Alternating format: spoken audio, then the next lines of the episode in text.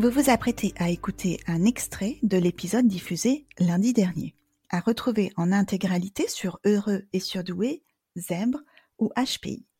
Vous pouvez aussi le retrouver sur votre plateforme d'écoute préférée, sur la page Facebook et sur mon profil LinkedIn.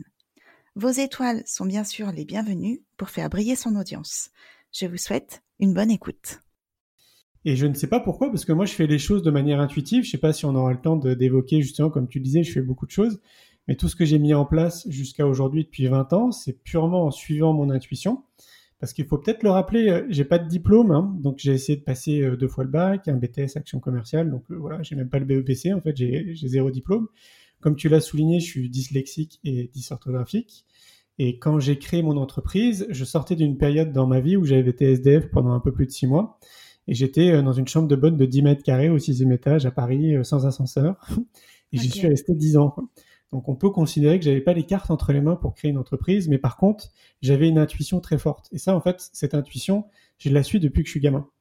Euh, et visiblement, elle me trompe pas. Donc, euh, je suis dans cette cuisine, j'ai cette intuition, donc je ne réfléchis pas, et je lui dis, est-ce que ça te dérange si je te filme avec mon téléphone portable quand on est en train de parler du bonheur comme ça? Donc je ne savais pas du tout ce que je faisais.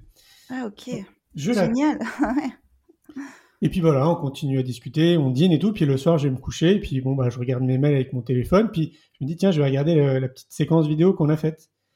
Et en fait, je suis parcouru de frissons quand, quand je regarde cette vidéo. Et ça, c'est un de mes canaux intuitifs. Ça veut dire en fait que c'est bon signe pour moi. Et donc, je trouve ça génial. Euh, j'ai vraiment de bonnes vibes. Quoi. Je me dis, waouh, c'est super.